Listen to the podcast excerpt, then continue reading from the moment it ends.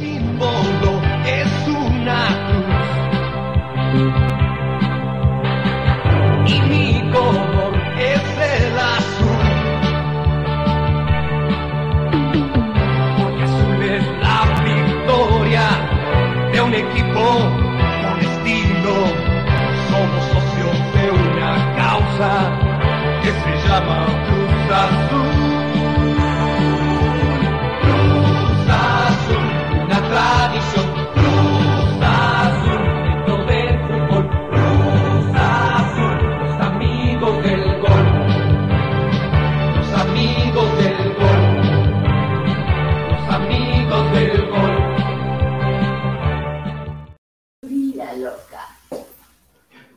Buenas noches, amigos. Ahora fue miércoles 8 de la noche, no el día de exprofesional, experiencias exprofesionales. Y cambiamos el, el día de transmisión porque mañana juega Cruz Azul, la, eh, la Conca Champions, y pues dejamos que todo mundo vea el partido, ¿no? Y entonces por eso lo cambiamos a miércoles 8 pm. Rodolfo, por favor, haznos el honor de presentar a nuestro invitado estrella y ya se van a dar cuenta en el transcurso del programa la calidad de, de invitado que tenemos y, y las cosas que nos va a platicar y en los problemas que lo vamos a meter. ¿Qué tal, qué tal, Omar, eh, Raúl, José Antonio Lick? Buenas noches, buenas noches a toda la gente que ya está conectándose en las diferentes páginas de exprofesionales de Cruz Azul, de Soy Celeste, de los amigos del Gol y de YouTube. Este, sí, sí, sí, movimos el día, pero la verdad es que va a estar muy, muy bueno, muy interesante. Eh, primero que nada, agradecerle a Raúl por su tiempo y bueno, voy a dar un preámbulo súper rápido. La verdad es que va a ser muy cortito, de cuatro reglones, porque eh, ahorita que salga la plática, ustedes se van a dar cuenta de que, independientemente de que eh, Raúl es una ferviente aficionado a Cruz Azul, bueno, él es publicista y es fundador actualmente de la agencia de publicidad Anónimo. eh, tiene la Escuela de Academia Mexicana de Publicidad, es uno de los tres publicistas mexicanos incluidos en el Salón de la Fama de la Publicidad Latinoamericana. Y ojo, eh, bueno, tiene varios premios por ahí de Cannes, Clio, One Show, etcétera. Y, y evidentemente, si ustedes se dan cuenta en el mundo de la publicidad, ha trabajado con marcas como Bimbo, Aeroméxico, Casa Cuervo, Coca, Kellogg's, McDonald's, Nike, Volkswagen, etcétera. Hay una campaña por ahí que Omar me pidió que subiera el video y antes de arrancar, para la gente que lo está viendo, tal vez se va a acordar de ese comercial, lo voy a poner. Y bueno, quien hizo esa campaña fue Raúl, precisamente dura 30 segundos y antes de arrancar con el programa, a ver si se acuerdan de este comercial.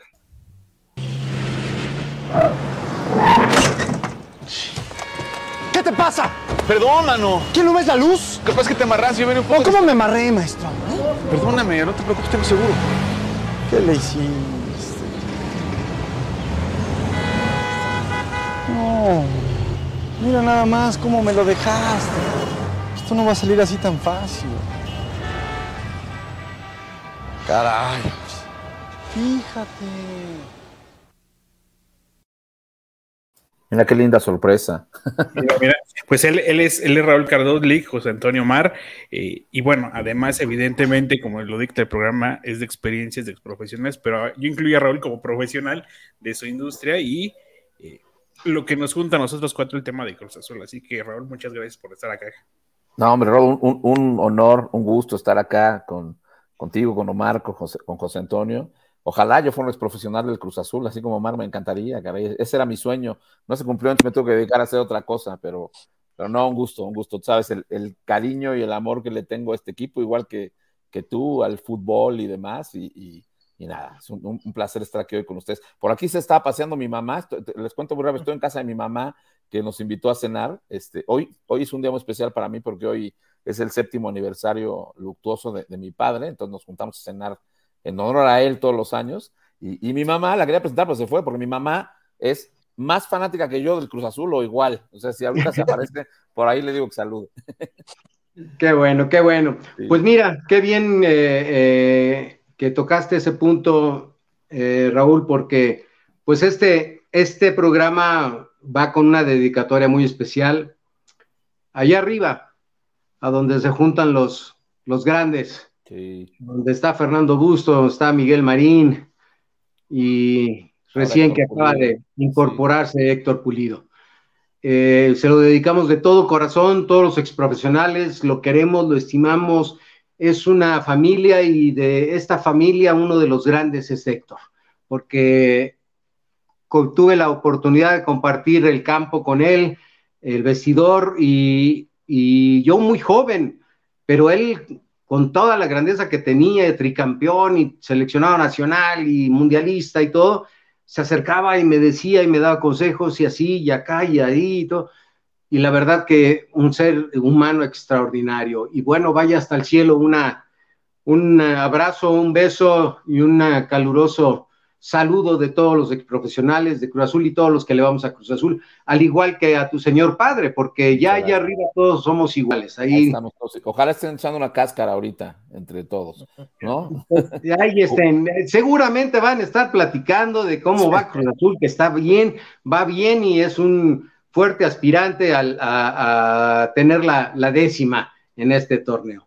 Pero Ojalá. vaya ese saludo a, a- a Héctor, ¿cómo se llama tu papá, Raúl? Jorge, don Jorge Cardós, Ah, Kiko le decían. ¿eh? don Jorge Cardós, a Héctor Pulido y a todos los que se nos han adelantado. Para allá vamos todos, nada más que no empuje, ¿no? Ahí vamos. Exacto, Ahí vamos exacto. poco a poco. En un ratito todavía. Así es. Y bueno, pues ya pasando este, este momento eh, emotivo, que la verdad que, que los que tuvimos oportunidad de conocer a- al, al gran ícono de Cruz Azul que fue Héctor Pulido, a Fernando Bustos y Miguel Marín, que a los tres más grandes de Cruz Azul, que son ellos, a mi modo muy particular de ver las cosas, tuve oportunidad de convivir con ellos. La suerte, la gran suerte de haber convivido con ellos y haber aprendido muchísimas cosas. Qué. Hemos platicado en muchos de los programas y que a ver si podemos sacar algo en este. Bueno, eh, pues ya Rodolfo nos comentó parte de tu currículum extraordinario, uno de los eh, mexicanos, de los latinoamericanos que están en el Salón de la Fama y, bueno, se le olvidó decirte que eres el único publicista latinoamericano eh, que ha caído cinco veces en el torito y la ha librado. O más. Fíjate. Es que yo me quedé hasta hace unos cuantos años allá en el Reforma, Sí, sí. ¿Qué tal? Ahí en el Reforma, ahí jugamos una- juntos en el Reforma. que tienes una gran fama ahí en el Reforma. Te mandaron saludos muchos amigos míos de allí. Puro Eh, ahí.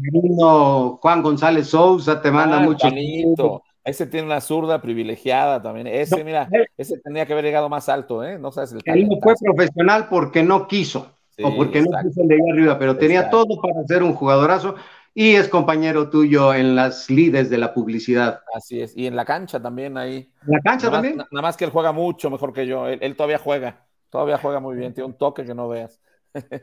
No, no, de, de eso no hablamos, de los toques ni de, de nada. No, entonces, pues sí, yo no me acordaba cuando me, me platicó Rodo de, de que ibas a ser el invitado, no me acordaba, y ya que me empezaron a hablar los muchachos, dije, no, pues sí, ya, ya sé dónde estoy parado. Ahí nos conocimos en, en un, en un programa anterior que hicimos. eh, muy divertido, muy bueno. Sí, sí, sí. Exactamente, aquí en el, en el Reforma. Yo y dije, aparte, Rodi ya un- nunca me volvió a invitar. ¿Qué pasó? Yo decía, yo ya me quiero hacer co-host del programa. Hablar No, no, no, al contrario, dije, tanto que, tanto que lo había molestado, dije, ya va a decir cómo No, este no, muchacho, hombre, pero bueno. No, yo, Yo, yo quería- yo te quería preguntar, Raúl, y a la gente que nos está viendo, porque además es la primera vez que, nos- que- que te ven a ti en el canal de Exprofesionales, que, que les puedas contar desde tu punto de vista cuál es el, el- el primer flechazo que tienes con Cruz Azul de, en cuanto a años, equipo, quiénes recuerdas que estaban, y después, digamos que partiendo la línea, preguntarle a Omar cómo se vivía en la época que nos cuente Raúl que empieza a ver a. Cruz Azul, cómo lo viven en la cancha, ¿no? Sí, Porque, sí, Pues sí. ya- ya, ya nos dio la, la, la primera pauta. Él le va a Cruz Azul porque su mamá le va a Cruz Mi Azul. mamá, sabes que te cuento un poco, mira, yo, yo es muy raro porque yo, yo nací en el 68, yo tengo 54 años. Entonces, imagínense, yo cuando empecé a tener noción de lo que era el fútbol, a los cuatro años por ahí, te estoy hablando de 1972, 73, pues que esa era la época dorada de, de la máquina, ¿no? O sea, vaya, yo crecí en los 70 justo viendo al Cruz Azul tricampeón y a todos estos ídolos, ¿eh? A Pulido, López Salgado, Miguel Marín, luego Miguel Ángel Cornero un poco más tarde, este, el Chaplin Ceballos, bueno, te puedo, eh, Nachito Flores, bueno, Fernando Bustos, que, que su hijo estudiaba en la misma escuela que yo, ahí lo iba a recoger, y no, para nosotros era una gloria encontrárnoslo, siempre muy amable además con todo el mundo. Entonces yo, yo crecí en los 70s, yo me hice aficionado al fútbol eh, desde muy chiquito, desde muy chiquito, y curiosamente, fíjate, como no, no creo que pase así en muchas familias, pero en, en, mi, ahora hablamos de mi papá, ¿no? Que en paz descanse. Mi papá e, era yucateco, y a mi papá lo que le encantaba era la música, la trova, él cantaba en un trío que se llamaba Los Flamingos. Y mi, mamá, mi papá no tenía nada que ver con el fútbol, nada que ver.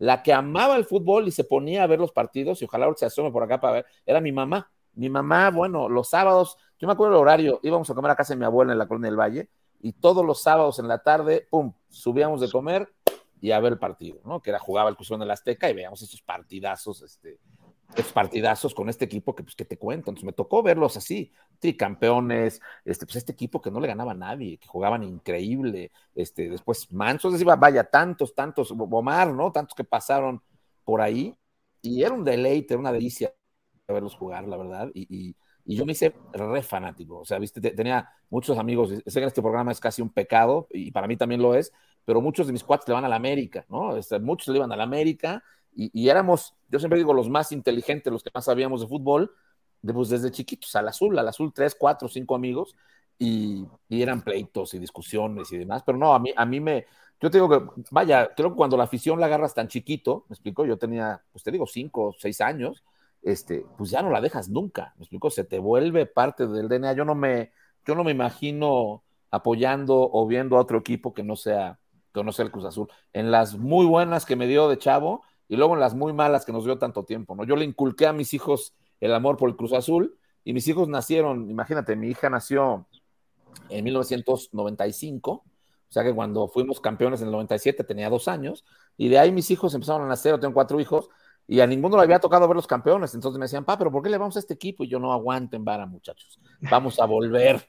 Y, ya nos o sea, esa satisfacción. Pero sí, en mi casa todos, todos, todos mis hermanos, mi mamá, este, mis sobrinos, todos somos de la máquina, todos somos azules de, de vena. Y, to, y muchos de tus amigos, esos que dices que le van a la América, son cruz azulinos de closet. O sea, Mucho. le van al Cruz Azul, pero, pero, pero reniegan y no, no, no se no salen del closet. Pero son azules, todos somos azules de corazón.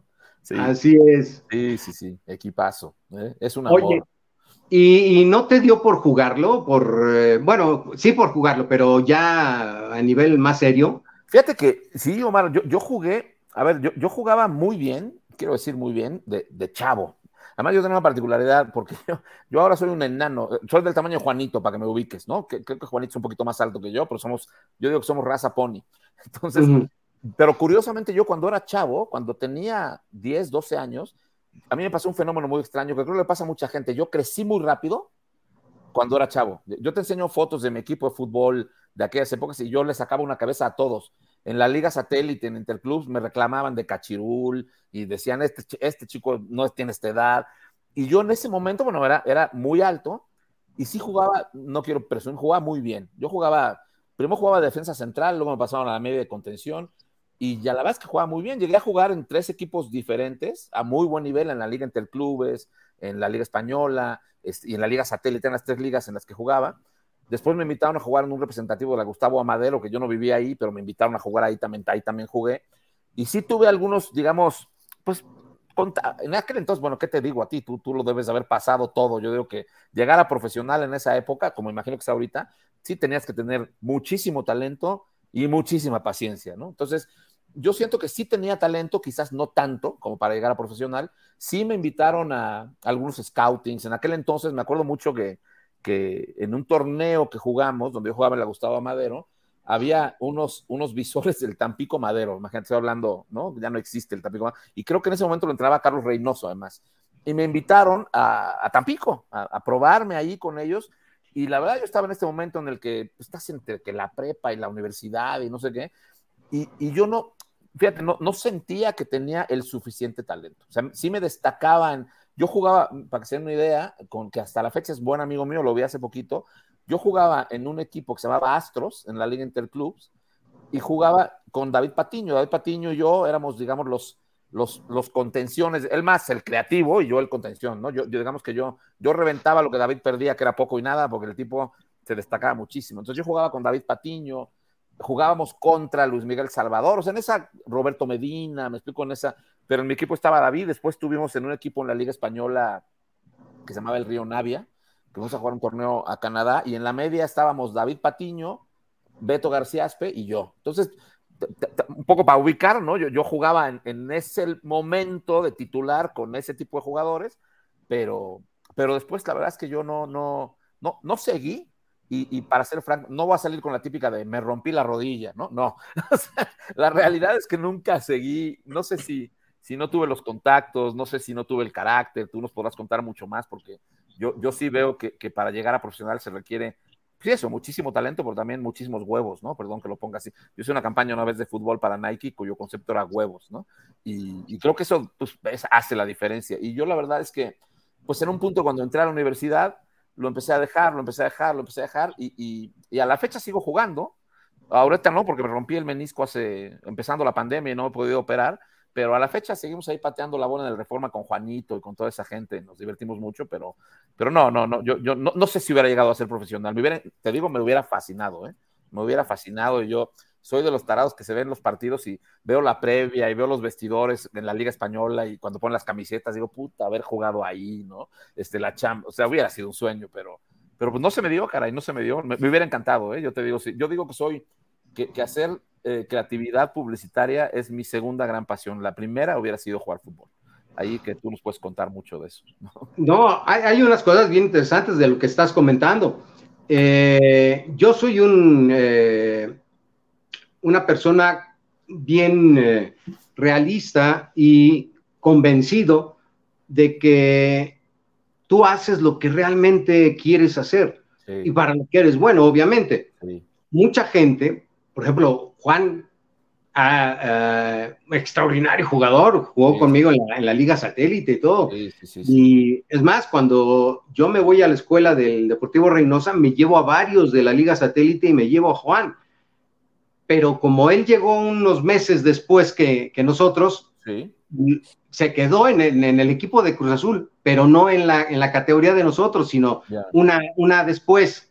Ya. Yeah y se desanimó porque no estaba con todos los que llegamos de satélite. Entonces, Mira, con el talento que tiene, ¿eh? de ese, y esos son las pequeñas cositas que determinan que no eras para eso, ¿no? Aunque fueras un jugadorazo. No, o sea, totalmente, ¿eh? Totalmente. Ahorita te puedo asegurar que, que, que la trayectoria que tienes como, como publicista rebasa por mucho lo que se podía haber pensado o se podía haber prospectado en ti como futbolista. Fíjate que o sea, sí, quizás, quizás hubiese sido profesional y nunca me hubiera destacado tanto, ¿no? Lo que dices es, es cierto, la, la, publicidad, la verdad es que sí, afortunadamente, pues hemos tenido una carrera muy destacada y, sí, yo pienso que quizás soy mejor creativo publicitario que futbolista, ¿no? Tienes, tienes toda la razón. Y además te voy a decir, lo que dices es muy cierto. Yo creo que no llegas porque no tienes al final del día, no sé si es extra de carácter o de talento o de determinación, porque lo que dices es cierto, tú te creas tu futuro y tú te creas tu realidad, ¿no? Entonces, igual yo no me la creí, porque sí jugué con muchos que yo jugaba más o menos al nivel y que sí llegaron. Moacir, por ejemplo, el hijo de, de Moacir dos Santos jugaba conmigo, Beto García, te digo, David Patiño, y jugábamos. Entonces, bueno, unos llegan y otros no, y yo creo que eso es, este, sí, circunstancias de la vida, ¿no? Y, y, eso eh, quiero aprovecharlo para que toda todos los niños, todos los papás que nos están viendo ahorita, eh, tengan bien claro que muchos son los que quieren ser jugadores de fútbol, pero nada más por el, por el bluff, el, sí. el mundo que se les presenta de viajes, jugar fútbol y, y fiestas y reconocimientos y trofeos y juego, juegos aquí en, en, en, América, en Europa, en todos lados. Pero no se ponen a pensar todo lo que uno tiene que no sacrificar, porque cuando haces las cosas por amor, no sacrificas nada. Lo tienes que vivir, ¿no? Lo tienes que vivir. Y sí, si en un momento dado tú dejas, tienes ese amor tan grande por el deporte, que dejas a un lado a tu familia, dejas tus sí. estudios, dejas tus amigos, dejas todo. Todo, todo. Por seguir en, en, el, en el fútbol. Y ojo, no es tanto eso, sino el soportar tanto eh, rechazo porque no es de que llegan, ay, hoy no, fue, órale, vente, firma el contrato, juegas el totalmente. domingo. No. No, no, totalmente. No nos dijeron, ¿sabes qué? No, es, no entras en planes. Totalmente. No, te voy a decir, por ejemplo, yo me acuerdo mucho, y miren, les, voy a- les quiero presentar aquí muy rápido, me voy a quitar los audífonos un segundo, porque les quiero presentar a Híjole, creo que no se escucha.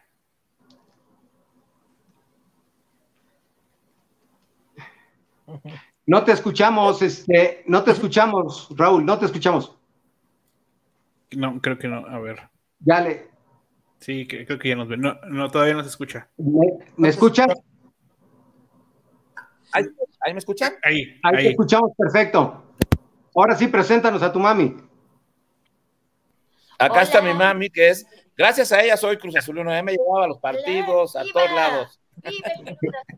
Claro. Era la delegada del equipo. Es que Omar Mendiburo, ¿te acuerdas? Gran jugador.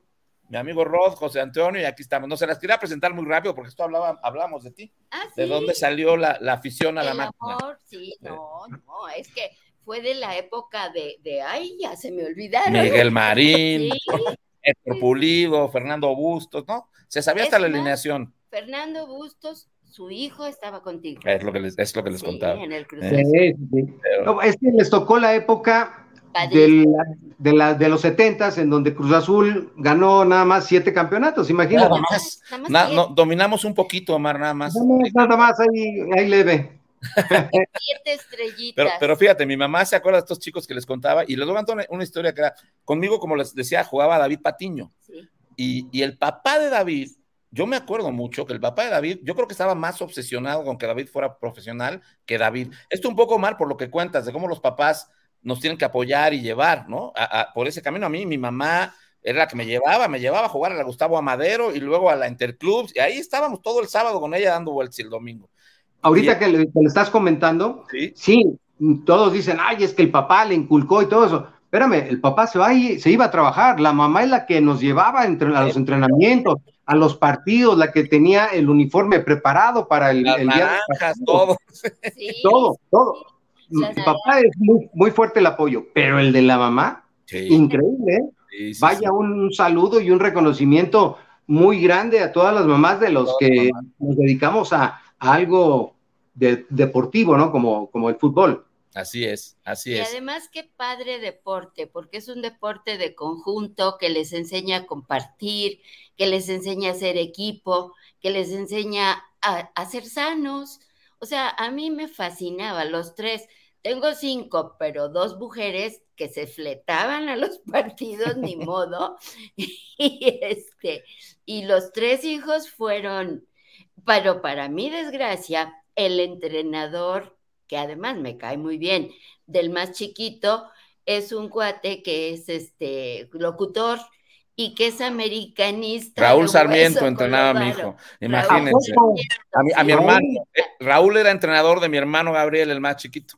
Raúl es amiguísimo mío. Ah, ¿De tipazo, Sí. tipazo, tipazo. La pelota está en el fondo. Exacto. Gran No, además nos traía a los jugadores del América y los niños así, en la baba total, fascinados porque los traía. Entonces cenaban con ellos y les platicaban y les hacían ver y a veces de repente iban uno que otro a un partido. A Raúl y al, a los, al equipo suyo también los llevamos a la Azteca para que jugaran. un- No, bueno, no. Yo metí un gol en el Azteca, chicos. Es, es mi mayor orgullo. Ya te dejo ir a cenar. Oye, pues me parece extraordinario cómo se está presentando el programa. ¿Verdad? Nada más les voy a pedir un favor, Raúl, dale chance que se siente tu mamá porque Sí, ya, ya. No, Eh. no, ya los dejo en paz y No, no, no. Una cosa bien importante y referente a lo que decía tu mami.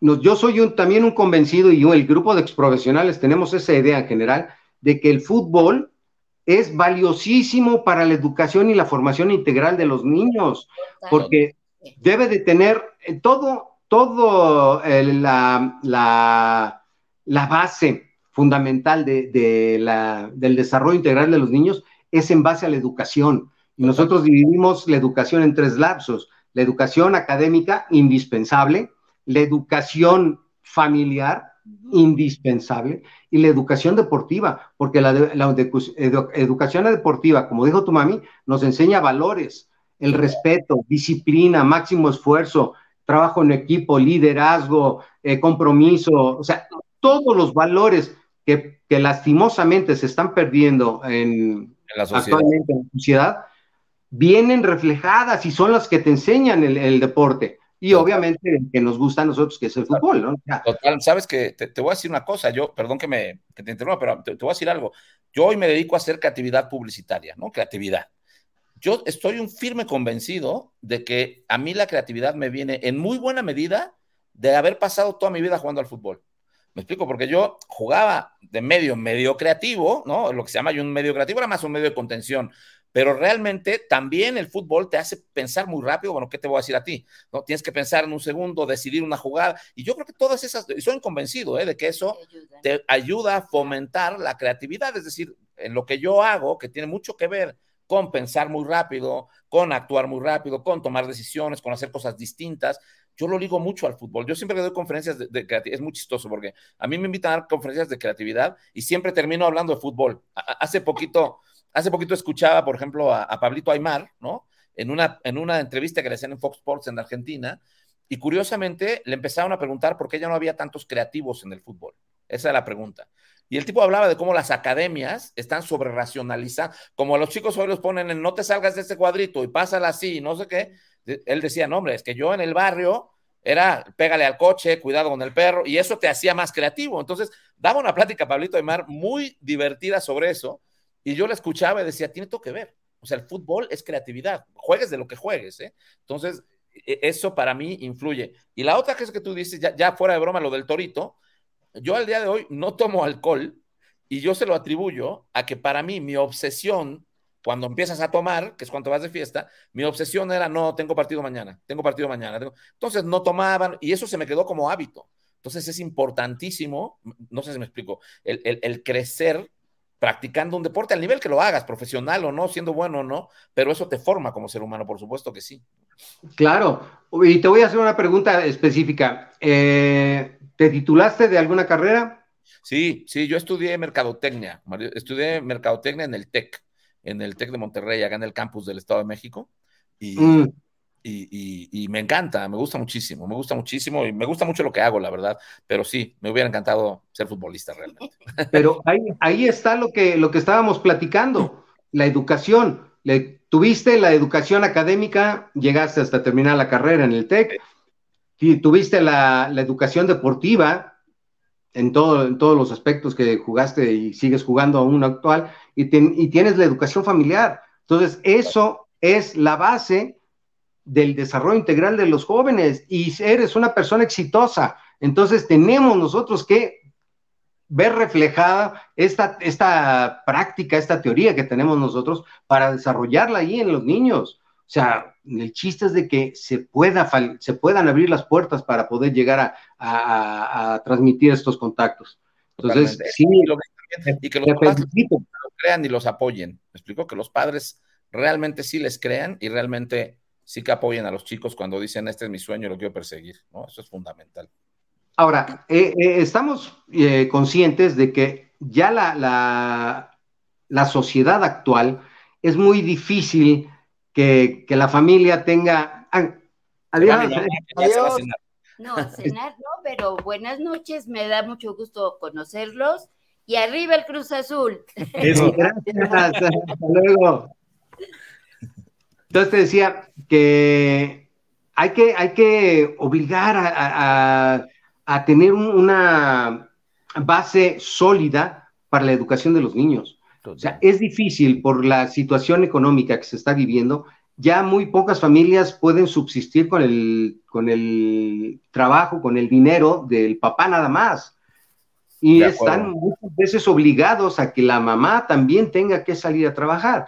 Entonces los chavos se, se desbalagan, regresan de, de la escuela, comen y se meten todo el día en la habitación a tomar este, refrescos, a tomar eh, eh, comida chatarra y a jugar videojuegos. Entonces, Totalmente. era completamente distinta la, la educación que teníamos nosotros. Nosotros llegábamos a la casa nada más para bañarnos y a dormir.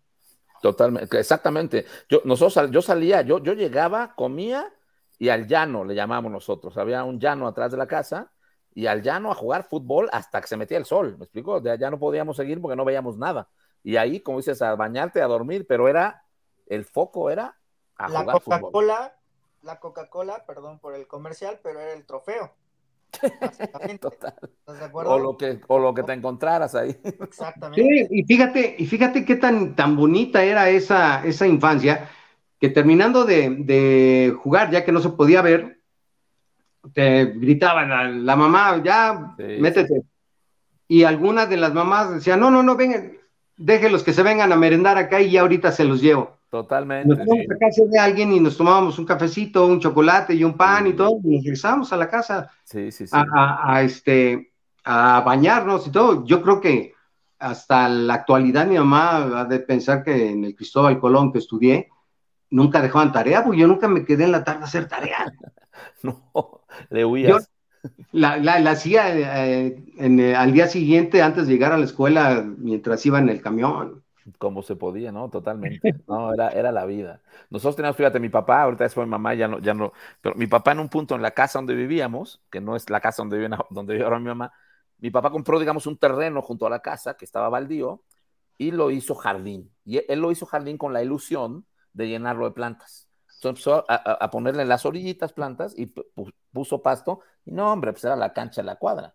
Entonces le puso una bardita y él, pero yo te juro, lástima que soy mamá, pero entonces cuatro de la tarde venía toda la, toda la cuadra y a jugar, a jugar. Y de repente mi papá llegaba, ponte, seis y media, siete de la noche de trabajar y tocaba el claxon, él tenía un Volkswagen, entonces tocaba el claxon para avisar que llegó y mis amigos, puta, pélate, cabrón, y todos a- por la barba, me explico, porque nos metía unos cagazos horribles porque le hacíamos mierda el pasto y las plantas y todo, y, era todos los días. Él sabía que veníamos a jugar, sabía que eso pasaba, pero se hacía el, el- el que no veía. Pero, pero sí, lo que dices era a jugar, a jugar, a jugar como se pueda. ¿no?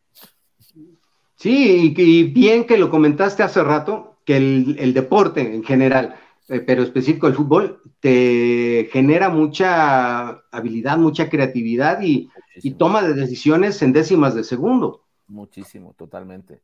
Totalmente. Y te vuelve, y te voy a decir una cosa, te vuelve un líder también, me explico, porque, o sea, yo digo que el, el- el- para mí, que yo empecé a jugar fútbol a los cuatro años por ahí, y, y jugué pues al día, hasta el día de hoy, también el, el- el trabajar en equipo te vuelve un líder, aunque, aunque quizás tú no seas el líder en la cancha de tu equipo, no sé si me explico, aunque tú seas un jugador más, pero sí el aportar al equipo, el tener que tomar decisiones en conjunto, el- a un compañero le fue mal, lo tienes que ayudar, tienes que defender, darte ánimo, eso también te forja un liderazgo, te forja un liderazgo que después ves reflejado en la vida. No, no sé si, es decir, yo hoy juego en el Reforma con, con, con muchos amigos como Juanito, y yo hoy no soy un jugador que se destaque para nada. O sea, yo, yo soy un jugador promedio, ¿no? Y, y ahí le echo ganas y tal, y no soy para nada el líder del equipo. Curiosamente, soy el líder en mi empresa y en el equipo soy uno más. ¿Me explico? Pero el, el, el, el aportar, el sumar, el, el, traer tu punto de vista, el, ahora que estamos en esta liga de, cincuenta, de cincuentañeros, ¿no?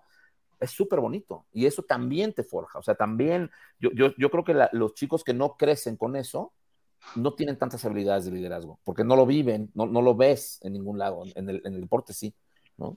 Sobre todo en la toma de decisiones, ¿no?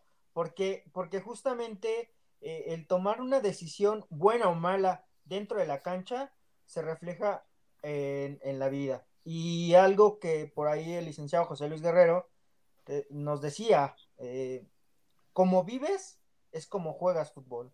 Y Totalmente. como juegas fútbol, vives. Entonces, de acuerdo. Es, es, es increíble esa parte en, en, que si tú tomas una buena decisión para el grupo, ¿cómo se va a ver reflejada en la parte personal, pro, profesional y también, sobre todo, familiar? Ahí también influye mucho, ¿no? De acuerdo, de acuerdo. Así es. Eh, lo que pasa es de que eh, lo que nosotros tenemos eh, conceptualizado es de que el líder es uno, y no, todos somos líderes. Todos. Y es todos buenísimo. tenemos que saber cuándo sacar ese liderazgo. Sí, sí. ¿Por qué? Porque no nada más uno es el que se maneja. O sea, no, cuando a ese uno está caído porque lo lastimaron y todo eso, sale el otro. Y Exacto. si no el otro, si no el otro. No, y te o sea, toca, te toca, ¿no? La circunstancia, o sea, que te tiene que hacer líder. Eso, no, perdón que te interrumpí, pero a mí, a mí, por ejemplo, te voy a decir, yo insisto, yo ya más grande, eh, pues he jugado muchos torneos ya en el Reforma, nivel amateur y esto y tal, Y por ejemplo, yo no soy un tipo hoy de los talentosos del equipo, de los- pero por ejemplo me ha tocado tener que tirar un penal en una final, en una tanda de penaltis que decir, me, me explico, porque quizás porque soy el último, ¿listo? No, no, Cardos, déjenlo al último porque es el más malo, pero de pronto, pum, pum, pum, pum, pum, en la Copa Centenario me tocó una vez, que íbamos empatados, y el penal decisivo, pues me tocó a mí.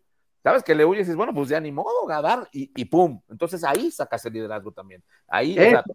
Hay todas esas circunstancias, me explico. Eso es lo que, carácter, lo que ¿no? tenemos que manejar. Sí. Desarrollar todos y cada uno de nosotros tu liderazgo personal Sí. para que lo hagas salir cuando se necesite. No vas a andar siendo el líder todo, todos los. Ah, pues, a ver quién va a comprar las tortillas. No, yo porque soy el líder. No, no, no. o sea, Y también, Ya, perdón, la, pero- la capacidad de improvisación que necesitas para, para saber eh, resarcirte de esas circunstancias que a lo mejor, como decía Raúl, no te lo esperas y tienes que salir, ¿no? Con algo de, retomo el tema de creatividad, ¿no? Eh, por ahí yo leía en, en redes sociales de Raúl de, de una experiencia que igual si nos la puede contar, de, de cómo la, la creatividad o el estar preparado para esos momentos clave, pues te hace una persona exitosa, porque a veces siempre el futbolista o el, el profesional habla de los éxitos, ¿no? Pero hay momentos en el que los fracasos son los que te levantan, ¿no? Yo recuerdo, no sé si nos puedas compartir, Raúl, la vez que eh, leí un tuit de una presentación que hiciste sin presentación. ¿no? Y ganaste, y ganaste además el pitch, ¿no? Y, y viste que la clienta lo, lo lo- dijo, yo también me acuerdo, porque también, todo te cuento, a ver, les cuento, un día nosotros vamos a concursar por una marca contra otras agencias, y les cuento la historia muy rápido. E- Hicimos una presentación súper bonita con videos y demás, y había gente de toda la región, gente conectada de otros países y tal, y por qué no, el tipo que traía la presentación en, en el USB choca y no llega, para hacerla corta, ¿no? Entonces dijimos, bueno, ¿qué hacemos? Y yo le, me acuerdo que yo le dije al equipo, miren chicos, acá podemos no ir y quedar mal, o ir, contar la verdad y contar la presentación. Entonces yo llegué a la junta, literalmente, y les dije, miren, les tengo una buena noticia. Les dije, la buena noticia es que esta junta, que ustedes tienen programada para una hora, no va a durar más de 15 minutos, con lo cual van a tener 45 minutos de descanso, ¿no? Les dije, ahora, la otra noticia es que no traemos la presentación, ¿sí? Entonces yo les voy a contar la idea y les voy a contar la campaña sin presentación. Y literalmente me paré y dije, la campaña es así, así son los comerciales de televisión, así haríamos la gráfica. Los tipos me veían, decían, este, yo pensaba que vienen a matar, ¿no? Y al final de la presentación, este es el, el truco, les dije, miren chicos, ustedes van a ver hoy a cinco agencias distintas, todas van a tener una presentación. Si al final del día ustedes se acuerdan de los tarados que vinieron sin presentación, nos tienen que dar el negocio a nosotros, porque, porque, viste, si les ganamos, Claro, ahí yo lo que hice fue decir, por supuesto que se van a acordar de mí porque no traje la presentación. Entonces, y ganamos así. Entonces, eso, por ejemplo, yo te digo, ahora lo cuento con risa, en ese momento me quería matar. Pero, pero eso es improvisación. Eso es decide en un segundo. Eso es qué pasa. Co- Como también lo es, imagínate, por ejemplo, yo, yo lo veo mucho cuando en los partidos, ¿no? Hoy cuando, no sé, un, un defensa central que es el líder del equipo, vamos a hablar de Puyol en el Barcelona, por ejemplo, ¿no? Y de pronto Puyol se manda una cagada y mete un autogol. Y tú lo ves des- destrozado, estás en el minuto 14 del primer tiempo, y este tipo tiene que emerger, tiene que sacar liderazgo y tiene que olvidarse del autogol y seguir adelante. Y luego, ¿cuántas veces no pasa, Omar? Seguramente te da historias, que el que metió el cagazo este, luego termina sacando al equipo y siendo el, el- el que saca el partido. Entonces, esa fortaleza, ¿me explico? Esa fortaleza mental, esa creatividad, esto que contaba yo en la presentación, esa improvisación, eso yo creo que te lo da el tener que estar 90 minutos concentrado en le tengo que ganar al de enfrente y tengo que usar todos los recursos que tengo, quizás porque juega mejor, quizás porque es más alto que yo, puta, me pusieron a marcar a Messi, ¿qué carajo voy a hacer? Entonces, todo, todo, si tú lo ves, tiene que ver con creatividad, tiene que ver con liderazgo, tiene que ver con determinación, tiene que ver con carácter. Entonces, y ahí yo, perdón, yo no creo que haya ningún deporte que se le asemeje al fútbol en eso. Uno puede discutir de otros y tal, pero para mí el fútbol es el, el rey en ese sentido, ¿me explico? Entonces, este, sí, sí, no, es, es, es brutal cómo todo eso te, te marca la vida, o sea, te hace vivir la vida. Es- no, el, el- el que juega fútbol es distinto, de verdad, yo lo veo hoy con La- mis amigos en el club, es La improvisación, la improvisación muchas veces tienes que saberla hacer, tienes que saberla manejar y tienes que saber lo que estás haciendo, porque justamente cuando se llega a una improvisación como la que nos acabas de mencionar, pero si tú no tienes las herramientas de, que, de la preparación, tu integración, eh, los estudios que tú generaste, eh, tu presentación que tú ya la tenías memorizada, sabías por dónde, para dónde moverte, esa improvisación la manejaste adecuadamente. Sí, sí, sí. Lejos de ser una improvisación, es algo que tú sabes. Es un Y recurso. que, al- y- y que esos recursos los estás implementando de una, de una forma completamente diferente, fuera de contexto, y que a la vez dice la gente, bueno, es tan comprometido, sabe de lo que está hablando, y me estás vendiendo algo sin tenerlo. Sí. Eso te genera, como cliente, la, la Seguridad, huella de, este Confianza, tiene, este tiene compromiso y este me va a ayudar, totalmente. ¿no? Entonces, totalmente. es, es increíble cómo esa, esa parte de la improvisación se puede manifestar en recursos, en ideas, en creatividad, en la personalidad con, con- que te paras ante 20, 25, 30, 100 personas y puedes improvisar de una forma sabiendo que vas a llegar a un objetivo. De Y acuerdo. lejos de ser una improvisación, es inteligencia, es emotividad, es eh, personalidad y sobre todo la el- el carácter que te forjaste gracias al fútbol. Totalmente. Y, y el conocimiento, porque tú improvisas en base a tu conocimiento. Claro. Y eso es lo que, lo que, lo que se, se respeta. Ahora, lo que estabas eh, platicando, que el fútbol es el, el deporte que más te deja manejar la creatividad. Y sí, porque casi todos los demás deportes ya están robotizados y quieren robotizar el fútbol, Sí, que de era lo que platicábamos al principio. De acuerdo. Ah, Lo que estaba platicando en la entrevista, ajá, eh, de que le decían, es que tú tienes que jugar, no, no tienes que pasar de media cancha y te vas a cargar del lado derecho. Y ahí es donde vas a hacer, vas a tener la pelota y toda la pelota se la vas a mandar a tu, a tu extremo. No, o sea, la creatividad ahí es, y es donde se presentan las grandes, grandes figuras, ¿no? Los grandes portentos del deporte, sobre todo en el fútbol, que son gente que, que no sabes qué va a hacer. Totalmente. Fíjate, Pablito Aymar decía una frase que yo me la robé, la tengo en una conferencia. Pablito Aymar decía, un creativo siempre es capaz de descubrir maneras diferentes, caminos diferentes, cuando las cosas se vuelven monótonas. Y él lo hablaba así, él decía, a veces hay partidos de fútbol que son muy monótonos, hoy está todo, como dices tú, tan, ya tan estudiado, entonces, ¿cómo yo entonces me echo atrás para que tú no pases y cómo te cierro todos los... Entonces, el creativo, cuando todo está, digamos, monótono, el creativo lo que hace es que encuentra una, un camino distinto. Messi, ¿no? Este, estos grandes jugadores que, que de repente dices, puta, ¿cómo hizo eso? No sé si vieron el gol que le metió Dembélé al, al digo, no Dembélé, sí, este, Mbappé al Real Madrid la semana pasada, que es, puta, ¿cómo pasó entre esos dos defensas en un microsegundo? Algo que, que dices, no, bueno, ¿cómo, ¿cómo te defiendes contra eso? ¿Cuál es la táctica? ¿Me explico? ¿Cómo dices, no, cuando venga por acá, márquenlo así, es imposible, porque es un creativo que está haciendo las cosas distintas. Entonces, sí, tiene todo que ver, tiene que ver con eso. Y yo creo que los deportes, mira, yo la otra vez veía el Super Bowl, ¿no? Soy poco aficionado al americano y entiendo poco y nada, pero digo, cabrón, tienen 785 jugadas matemáticamente estudiadas, trayectorias, no sé qué. Yo creo que, y el fútbol no es así. Para mí hay dos deportes que son muy creativos, el fútbol y el básquetbol. El básquetbol en un punto, siento que en una escala distinta tiene también este rollo como de, de mucha improvisación, de mucha sorpresa, de mucha magia. El fútbol también es así, pero hay pocos deportes que hoy, por hoy se juegan así, ¿me explico? Entonces sí, sí es, yo diría que para un chico que está empezando, yo lo clavaría en el fútbol a full, ¿no? Porque es, es, lo que te va a dar esta cabeza. Y, y- y nada más para, para cerrar lo que estabas tú comentando. ¿Te acuerdas cómo se llamaba el entrenador del Real Madrid de los Galácticos?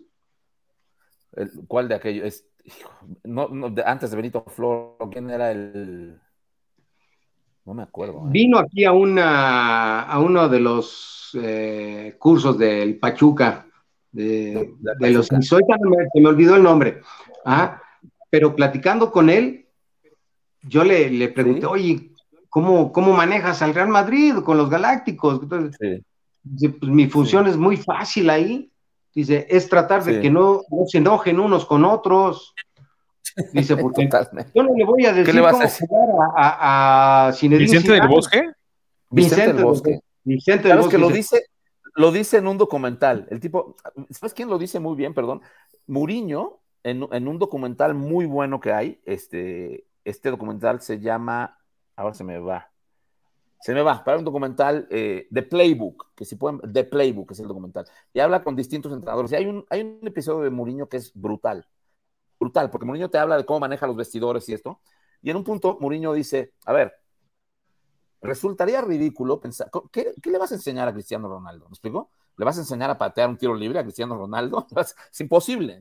Lo que tú tienes que hacer como entrenador, lo que dices, es gestionar el talento del equipo. El equipo. Es decir, un entrenador se vuelve el administrador de talento del equipo. Es decir, yo no me siento con Cristiano Ronaldo a decirle que haga en un partido. Es, es, es, es, anacrónico hacer eso, no sirve de nada.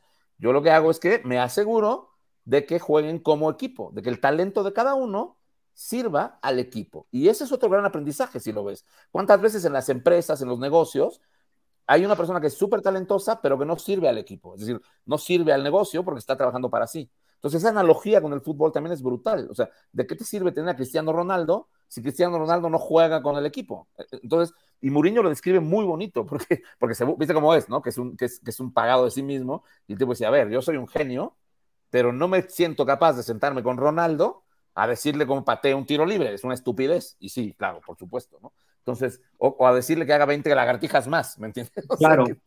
entonces, sí, sí. Y, y, eso lo podemos ver en todos los ambientes.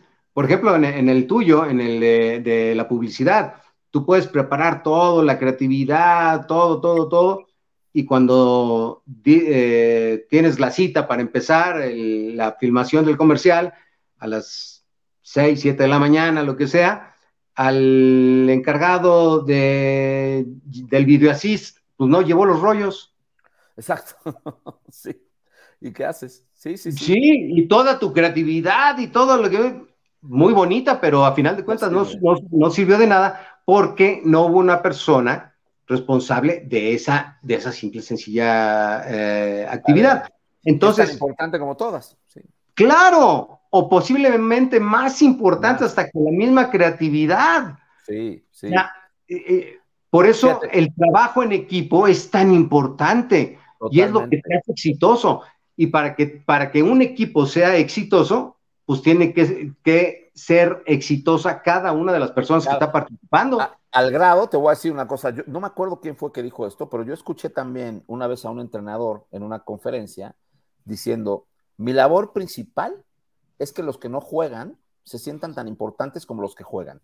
Para que cuando yo agarre a Omar Bendiburo y le diga en el minuto 82, tienes que entrar, entre y se rompa la madre como si estuviera jugando desde el... ¿Sí me explico? Y yo decía, claro, sí, Claro, porque el que juega está toda madre, pero el que está sentado en la banca calentando y no lo meten, y él decía, no, no, no.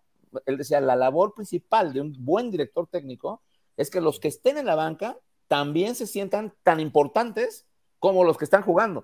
Y ahí también hay otro aprendizaje brutal en manejo de equipos, liderazgo, ¿me explico? O sea, ¿cómo haces para que el que no brilla tanto sienta que es importantísimo los cinco minutos que va a entrar, porque va a ser algo que te define el partido, ¿me explico?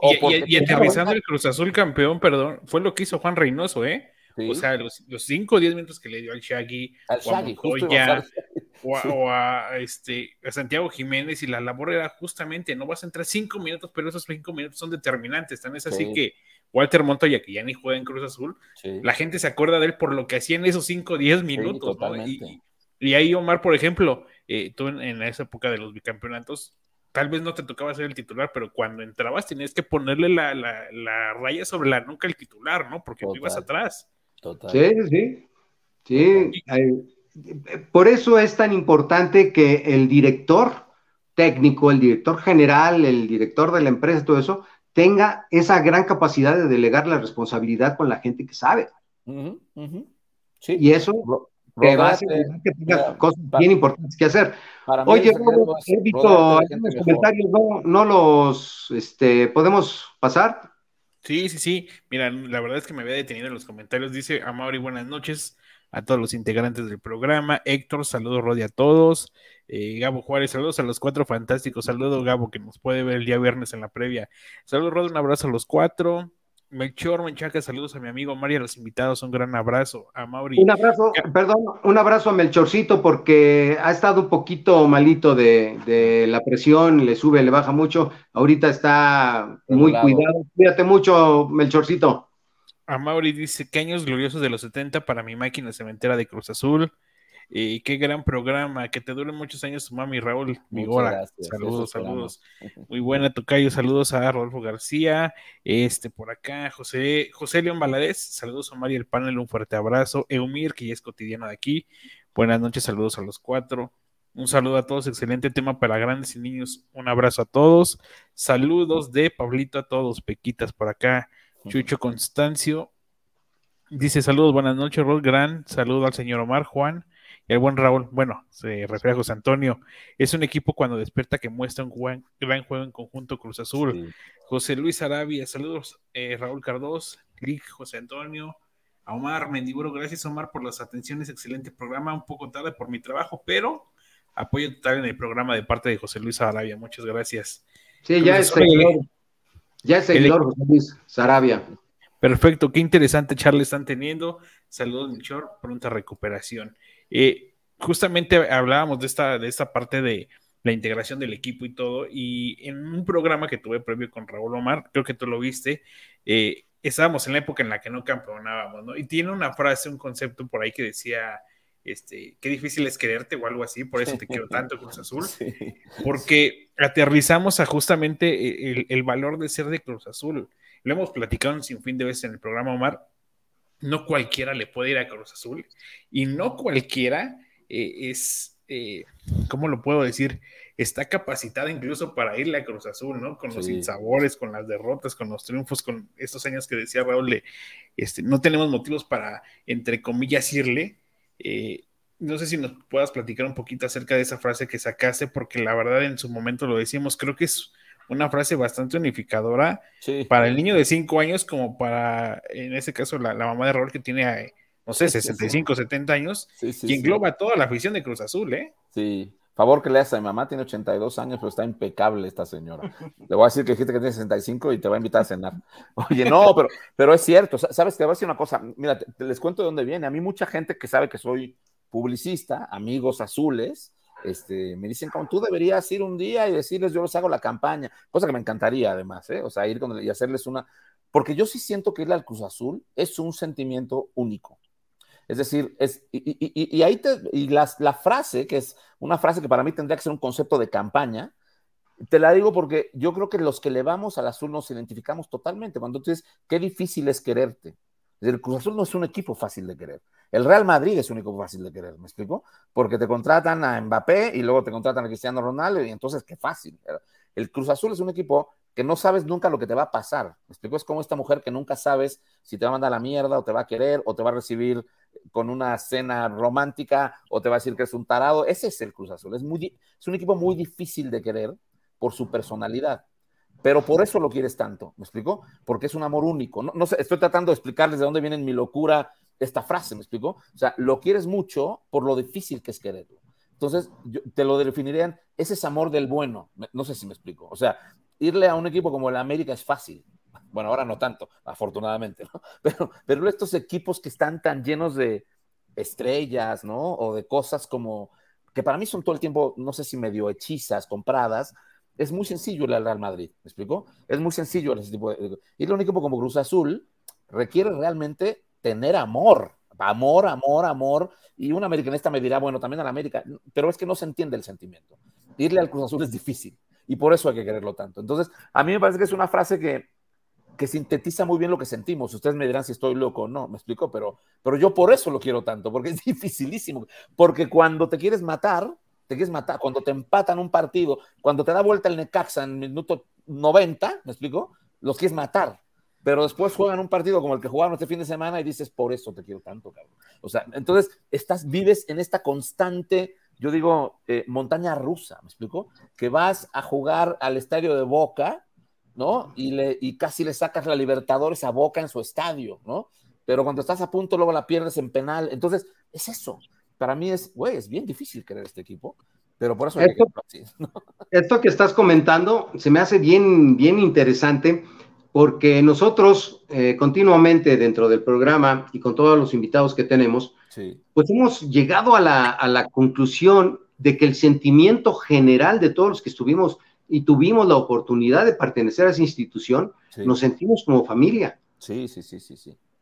Aunque, por ejemplo, la Vitola. Sí. David Toda Gutiérrez. Eh, no tuve oportunidad de jugar con él, es muchísimo más joven que yo todo, pero nos vemos y nos vemos como hermanos. ¿Qué óvole? ¿Cómo estás? Sí, y todo, sí, sí. vamos, y, vamos a un partido, vamos a una plática, o algo, y, y nos, la, nos la pasamos bien. Igual con Melvin Brown y con. ¿Por qué? Porque somos bien especiales, así como tú lo dices, como una familia. Sí, sí, O sea, sí. No nos toquen a Cruz Azul, porque Exacto. respiramos todos. exacto, exacto. Si nos vamos a pelear, nos peleamos entre nosotros, como familia. Total, Claro. como se debe, a las trompas entre nosotros. Y es y, yo, eso. y yo creo, yo creo que también se, se ve reflejado en nuestra afición o, o nosotros como, como parte de Cruz Azul, como aficionados a Cruz Azul. ¿Cuándo, cuándo hemos visto que dentro del estadio busquemos bronca con otro, Sí, con, sí. con- con la porra rival? ¿Cuándo hemos visto que, que la afición, eh, que existen sus excepciones, ¿no? Pero sí, sí, sí. eh, que existe una agresión, que existe, eh, no sé, infinidad de cosas en el sentido de malinterpretar Sí. el fútbol. ¿Y sabes por qué? ¿Ves, ves, ves a, perdón, perdón, No, no, no, sí. eh, ves a la gente de Cruz Azul, es un ambiente tan familiar que puede ir el mamá, la mamá, el papá, el hijo, la hija, Sí, sí, sí. todos como familia, yendo con la playa de Cruz Azul, orgullosos de ir a ver un, a, un, a un- un partido, ¿no? Sí. Tú ves, Y tú, tú ves otra, otra afición y ves, bueno, este, sin ser despectivo ni mucho menos, pero ves puro delincuente con la playera de tu equipo, este, borracho, por lo menos, o en algunas otras circunstancias pasados, y, y dices, no puede ser. Y, y, ahí, y en ese tipo de, de- de aficiones no puede ir la mamá, no puede ir el hijo, no puede ir el, el- el hermano. Entonces dices, híjole. ¿Y sabes por qué es eso? Yo digo que somos buenas personas, te voy a decir, porque somos, la palabra no es tolerantes, pero porque sabemos convivir con el sufrimiento. Eso también tiene que ver con el DNA del equipo. ¿Me explico? O sea, estamos acostumbrados, y, y- y de verdad, ¿eh? yo lo veo como un ejercicio casi antropológico. Quien le va a Cruz Azul de toda la vida se acostumbra a convivir muy de cerca con el dolor. No lo digo peyorativamente, lo digo, es decir, y entonces soportamos el dolor. Y no, digo, no, no, no nos pongo como mártires, ¿eh? todo lo contrario, es decir, estamos, sabemos llevar muy bien el dolor, y, el dolor no, no sufrimos tanto el dolor. Es decir, nos acostumbramos en un punto a que este equipo nos da mucho dolor también, entonces lo toleramos más, somos más, ¿cómo explicarte? Más, más, sí, más, más fuertes ante el un dolor umbral, un umbral del dolor, alto frustración. y no nos frustramos tanto. Mientras que hay gente de otros equipos que se frustra con una y entonces putean y hacen un desastre y, no, y, y- y nosotros no. Y de verdad eso es, es algo que, que también se tiene que analizar del aficionado del Cruz Azul. Es decir, ¿cuántas veces no nos hemos ido del estadio perdiendo finales, frustrados cuando remontaron el marcador? Y la gente entiende el dolor como parte de la afición. No sé si me explico. O sea, entendemos la derrota. No, no estoy diciendo que seamos derrotistas o perdedores, todo lo contrario. Somos un equipo que la afición demanda y está ahí, pero entendemos el dolor como parte del juego. Entendemos la derrota como parte del juego. Y eso nos hace diferentes también. ¿no? es que nosotros, si ya como nos ponemos a pensar con lo que estás tú diciendo, sabemos lo que, lo que significa el dolor. ¿Por qué? Porque estamos tan cerca de alcanzar algún éxito y perdemos y nos quedamos en el subcampeonato. ¡Ay! Y eso duele. Dice, chin, Sí. era, eran dos minutos Era- por los sí. que. La Sí, final sí, que se perdió contra América. Sí, sí, sí, sí, sí. Claro. Dos Total. minutos faltaban para que terminara el partido. Sí, No, sí, y la, nos- pelota, Nos empataron. Sí. Entonces, que, que- eso es lo que. que se mete o la mete este Alejandro Castro va para afuera. Sí, totalmente. ¿no? Totalmente. Entonces, el umbral del, del- del dolor, el umbral que nosotros tenemos ante la frustración es más grande que cualquier otra afición. Y yo te iba a, a decir esto porque es más doloroso el hacer toda una temporada extraordinaria, la última de Ciboldi, Sí. exageradamente buena. Tú eres el, el campeón ya. el- Es más, si no hubiera liguilla te la daban y todo. Sí. Duele más eso que no calificar, ¿eh? Totalmente. No, Porque no, totalmente. ahí te adormeces, te anestesias y ya no te duele nada. Sí, totalmente. Entonces, por eso- por eso, Por eso por la afición de Cruz Azul es muy, eh, eh, muy fuerte ante este tipo de situaciones, porque siempre Cruz Azul está peleando los primeros lugares. Es Sí. el- uno de los equipos que más subcampeonatos tiene. Sí, sí. No, somos el que más. Debemos ser el que más Sí. subcampeonatos Sí, tiene. entonces Y- llegamos a la final. Y lo único que le falta cada temporada a Cruz Azul es la cereza del pastel. Terminar papá- como campeón. Mi papá, mi papá decía una cosa, mi papá decía una cosa que creo que aplica a esto que nos pasa con su. Mi papá siempre, mi papá era un- era- fue un hombre tremendamente exitoso en lo que hacía. Y una vez platicando con él, él me decía, ¿sabes por qué soy tan exitoso? Y le digo, ¿por qué, papi? Me dice, porque no conozco a nadie que se haya equivocado más que yo. Fíjate la manera de verlo. ¿Me explico? O sea, me dijo, mi éxito radica en que me he equivocado muchísimo. Entonces, y eso lo decía curiosamente el sábado, estaba con unos amigos y el papá de otro amigo mío, que también es un señor súper exitoso, súper buena persona, y mi amigo Fer, Fer Zapata, me contaba exactamente lo mismo de su papá, que decía, la he cagado mucho y por eso me ha ido bien.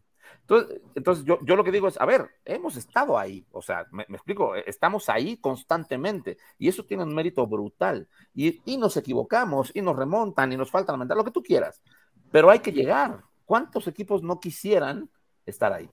Porque mientras más veces estés, es más probable que ganes. Entonces, para mí, es, yo digo, bueno, y además ya ni te la- yo ahorita veo la temporada que estamos teniendo y yo ya digo, hasta que no estemos en la final y se acabe el partido, yo no me creo nada. ¿Me explico? Nada. Aunque Y vayamos eso, ganando y eso que 3-0. acabamos de campeonar hace un año, ¿eh? Eh, Exacto, pero no, pero esto ya la alegría y luego, chao, vamos a la realidad. No, pero, pero Paul. aparte tú dices, calificamos tranquilos, o sea, vamos a Sí. calificar. No, eso, eso no lo tenemos ni en tela de juicio. Sí, Hay que esperar los partidos finales, ¿no? sí, sí, totalmente. Raúl, Fíjate que- estadísticamente a lo que, a, a lo que tú mencionas, el llegar tanto a, a- a- a las finales, el, el estar, ser a lo mejor el, el mayor subcampeón de, de México, estadísticamente quiere decir que estamos más cerca que todos los demás. No, totalmente. Eso es lo entonces, que ver, totalmente. E- esa parte, mucha gente no la, no la visualiza, no la ve.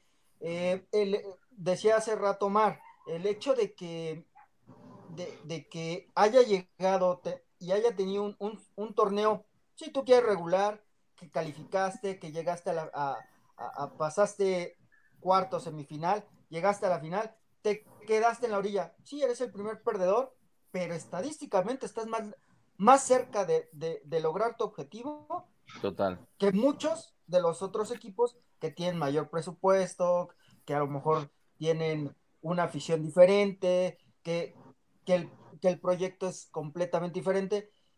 Y, y de repente el fútbol mexicano, sin, sin temor a equivocarme, o eh, me, me dirás, Omar, me dirás, Raúl, tu impresión, que muchas veces es de etapas, ¿no?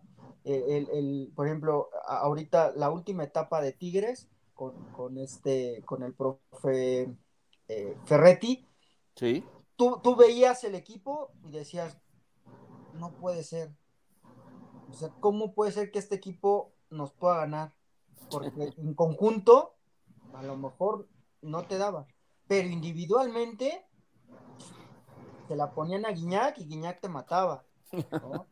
sí, sí. está cañón. Y, y- y formas de trabajo de, de- de esos equipos, pues está. Es, es, es a lo que estaba diciendo Mar. Se está robotizando tanto, se está haciendo tan monótono, que muchas veces ya, ya sabes cómo va a jugar X o Y o Z equipo, ¿no? Ujú, De acuerdo. Fíjate que estaba revisando un dato del 2000 para acá, que si las ligas fueran como en Europa, Cruz Azul hubiera tenido seis campeonatos más. Sí, sí, a puntos, a puntos, A sí, puntos, muchos seis. torneos, a puntos en Y, muchos y en los últimos 10 años ha tenido Copa MX, CONCACAF, Liga, este, o sea, y tiene mucha razón. Yo creo que el 60 o 70% de los equipos quisieran por lo menos tener esos éxitos y con eso venderían el doble de boletos. Puebla, Claro, Querétaro, eh, mismo Monterrey. Además, etcétera. además, Rod, ¿sabes qué? Fíjate la edad. O sea, yo, yo siempre digo, Sí. cuando tú sacas la estadística del tiempo que tiene el equipo en primera división contra los títulos, o sea, proporcionalmente, porque el América te presume no sé cuántos y tal, bueno, ¿cuánto? tienen el doble de años o más. No, no sé si me explico. Entonces, yo creo que si tú sacas la estadística de qué equipo ha ganado más títulos en relación con su permanencia en primera división, es el Cruz Azul. Cruz Azul, sí. Claro. Entonces, ahí también- entonces estamos ante un equipo que tiene que, sí. ¿No? América presume 13 campeonatos en ciento y tantos de años que tiene. Exactamente, Cruz exactamente. Azul tiene nueve en 56 Claro, años. a ese 54, ritmo, perdón. a ese ritmo, cuando tengamos 120 años, a ese ritmo, hablando de estadística, tendríamos más de 20. Claro. No sé si me explico. Entonces ahí, Sí, ahí entra ya- eso también. Y hay un dato que me encantó la otra vez que estábamos platicando, Rodo, de que eh, la palabra más buscada en Google el año pasado, ¿cuál fue? Cruz Azul, sí, sí, sí, está más buscada sí. En, en español por México y Estados Unidos. Fíjate Sí. que hay un comentario acá que dice Barón Azul. Cuando la selección perdió contra Holanda con el penalti de Robben, muchos pegaron el grito en el cielo, pero los cruzazulinos nos quedamos tristes y tranquilos. O sea, imagínate, imagínate, ajá, ese es el sentimiento que multiplica. Ese es lo que te digo. años. Es el qué difícil es quererte, por eso te quiero tanto. ¿Me explico? Es eso. Es, es que, es que te juro, yo, yo siempre digo, habría que hacer una campaña con eso, de identificación del equipo, te juro, porque es cierto, es cierto. Fíjate, sí, no, hay muchas cosas que se pueden hacer y con un equipo tan grande, porque todas, todos los días hay notas de Cruz Azul, Sí, todos los días. sí, sí. sí. Hay equipos que no les ponen una nota en un mes, pero Cruz Azul es diario, diario, diario, diario. Mucho más que notas del América, mucho más que notas del Guadalajara y todo. Las, Cruz Azul es el indispensable para todas la, la- la- las notas eh, que hacen todos los periodistas Comentaba, en la del Rodo, deporte. comentaba Rodo que Cruz Azul es, equipo, es el equipo mediático del fútbol mexicano. ¿no? Para bien o para mal se habla, se habla de Cruz Azul. Para Sí. bien o para mal tiene una nota Cruz Azul. Fíjate, O sea, lo decía, como- el equipo más ganador es América, evidentemente. Eh, el más querido por el grosso modo de la afición es Chivas, pero el más importante y mediático para la industria de la liga es Cruz Azul. Y no solamente para la industria de la liga, ¿no? En la industria del negocio del cemento como tal. Sí, sí, sí. Y, y- y justamente esta identificación va eh, acorde a algo que no ha machado todavía el 100%, ¿no? Que creo que el resultado futbolístico y deportivo eh, se ve reflejado por la afición, pero a mí sí me gusta hablar un poquito más de la directiva, ¿no? Que ha dejado de hacer muchas cosas para que justamente ese engrane sea perfectamente cerrado, ¿no? O sellado, porque el aficionado se reinventa, nos eliminan 4-0 con Pumas y en enero ya estamos. Es más, a las dos horas ya estamos buscando refuerzos para el Cruz Azul.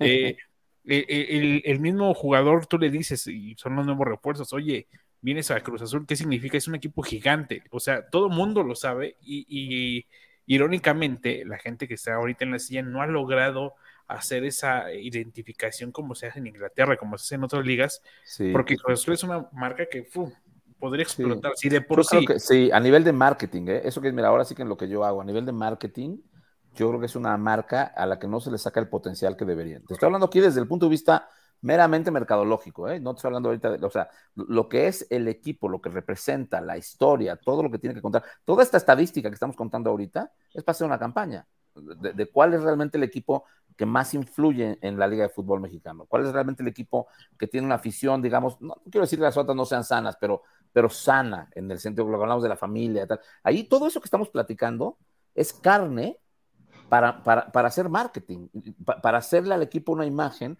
Y yo sí creo que al equipo, por ejemplo, le hace falta una figura a nivel directivo. ¿eh? Hace rato hablábamos, bueno, se fue al, Álvaro Dávila y entonces está ahora Ordiales.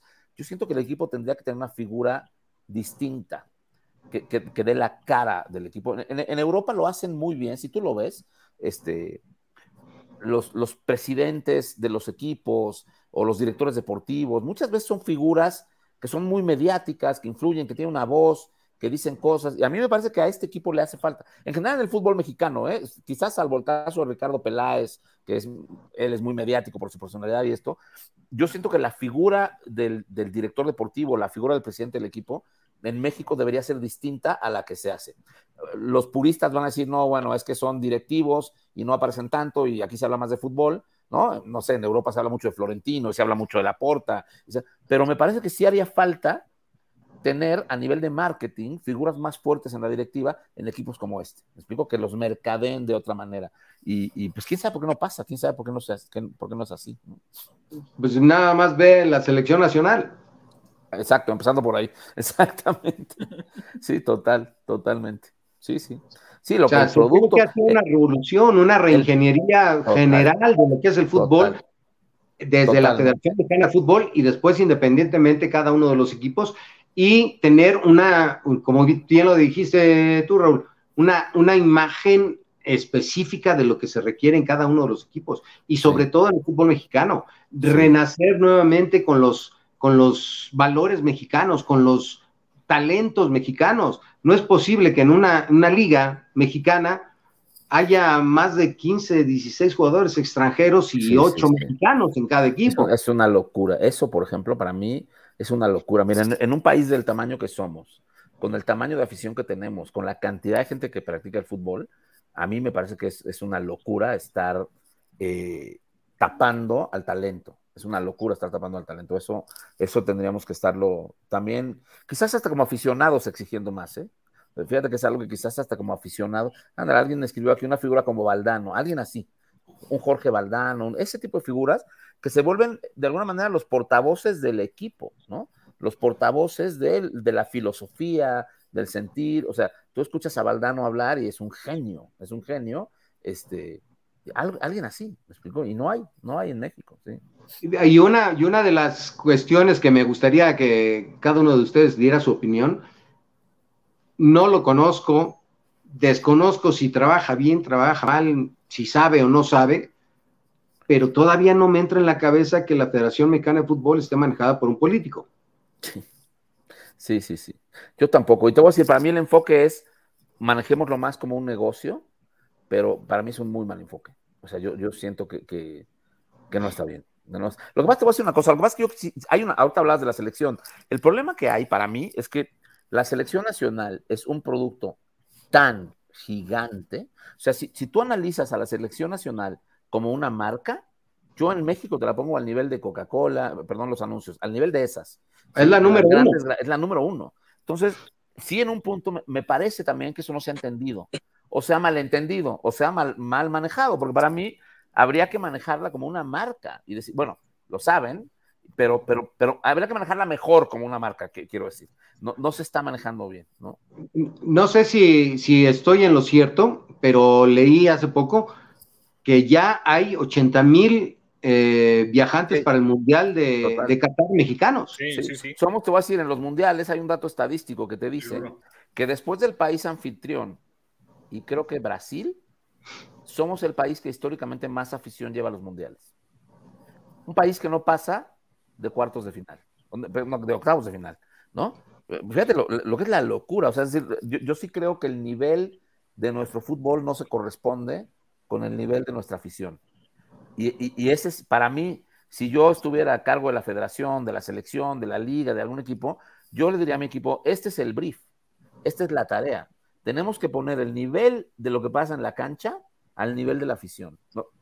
ese es el reto para mí, porque, porque es increíble que nuestra liga, incluso a nivel continental, no sea de las ligas, tendríamos que ser mucho más fuertes que la liga colombiana, mucho más fuertes que la liga ecuatoriana, mucho más fuertes que la liga chilena, digo, sin desmerecer a, a esos países ni esas ligas, pero Uruguay es un país con 3 millones de habitantes. Explícame eso. O sea, hay más gente en Ciudad Satélite, me parece. No, no sé, Sí. pero, pero en Naucalpan. Entonces, ¿cómo te puedes explicar que un país con 3 millones de habitantes exporte la cantidad de jugadores que exporta, tenga el nivel que tiene?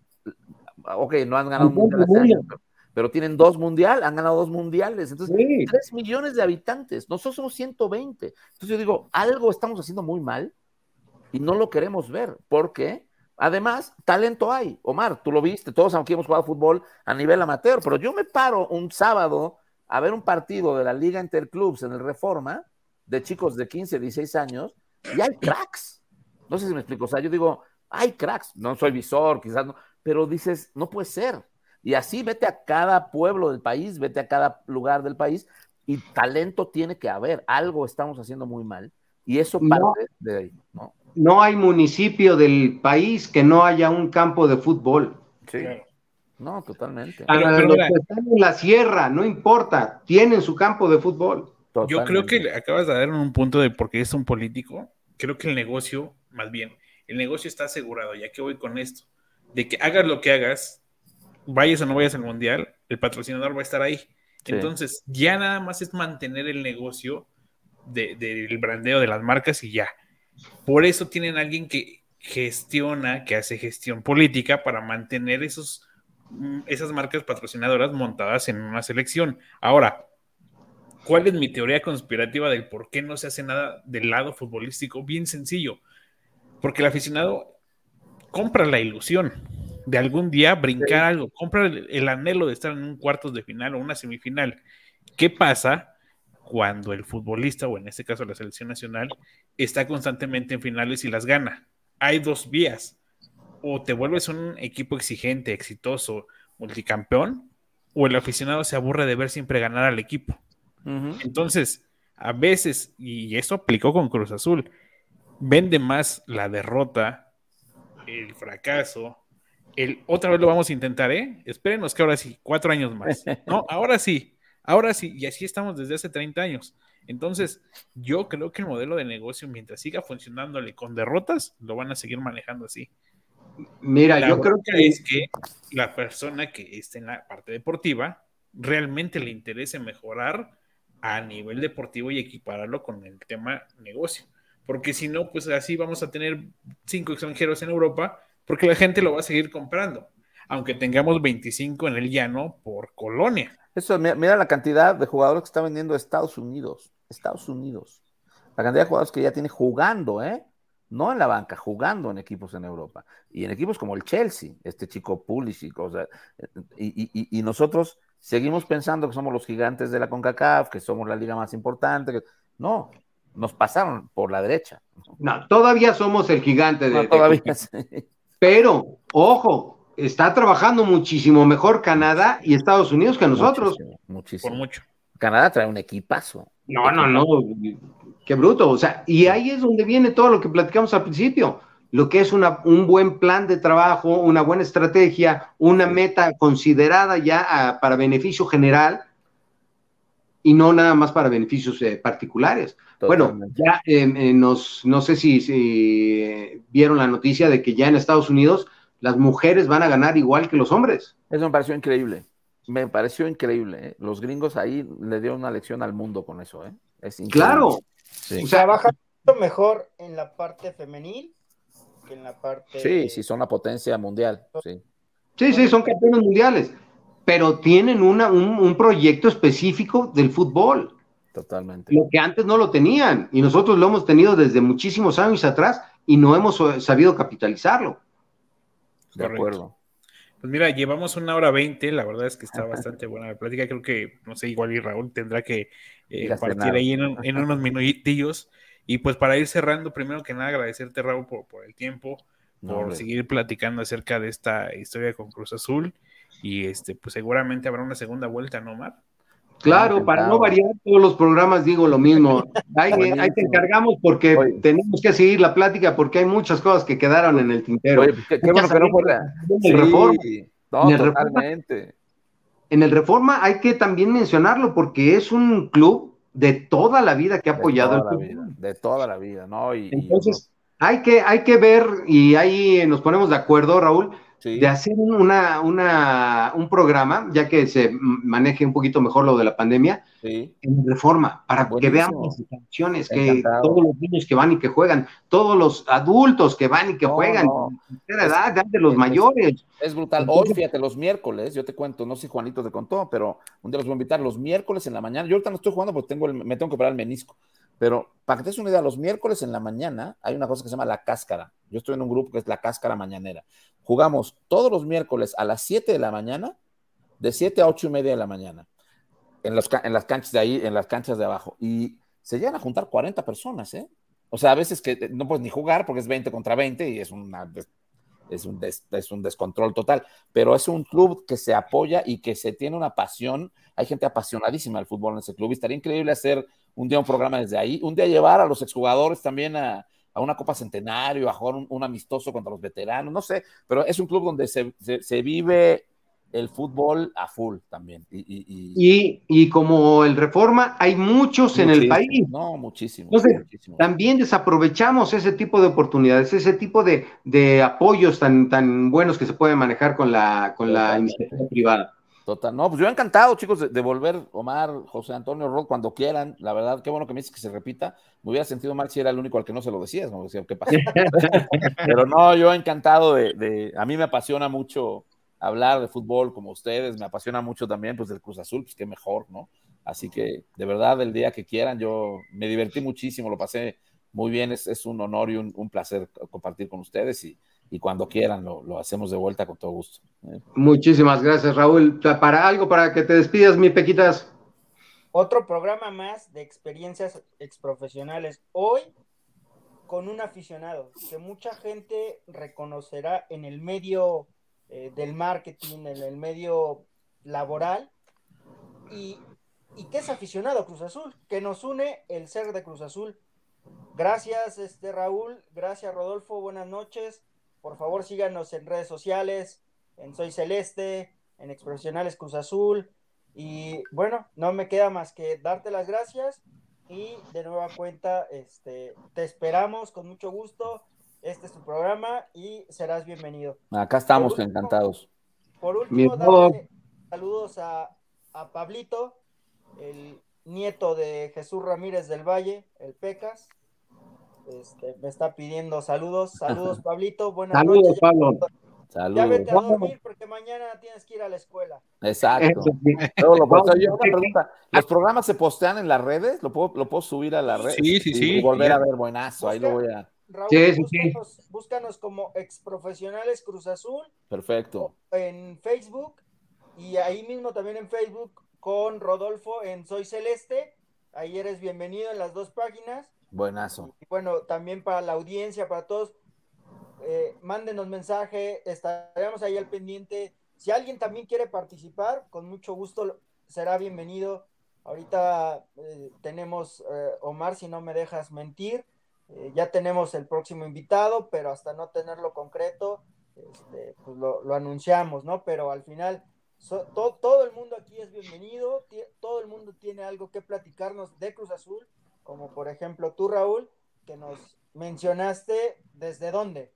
Entonces, gracias a tu mami, te tenemos como aficionado, yo también soy parte de la afición, y, y, y qué, qué, padre conocer una experiencia de un, no ex profesional, sino de un profesional en una materia diferente. Buenísimo. Esa, esa parte también es importante para todos nosotros y lo comulgamos con, con Omar y, lo, y, y los ex profesionales. Robo, lo que quieras despedirte. Ahora sí, vámonos. Muchas gracias. Gracias, Raúl. Gracias, gracias Antonio. Gracias, Omar. Cuídense mucho y, y recuerden a Rebel Azul. Yo, y ya para nada más, para cerrar, y en honor a, a nuestro invitado, Roper Up. Rapid Up. Tenemos que llevar un partido juntos, muchachos. Eso es lo siguiente. Claro, claro eh, que sí. Vámonos. Próximo jueves. Es una cruz.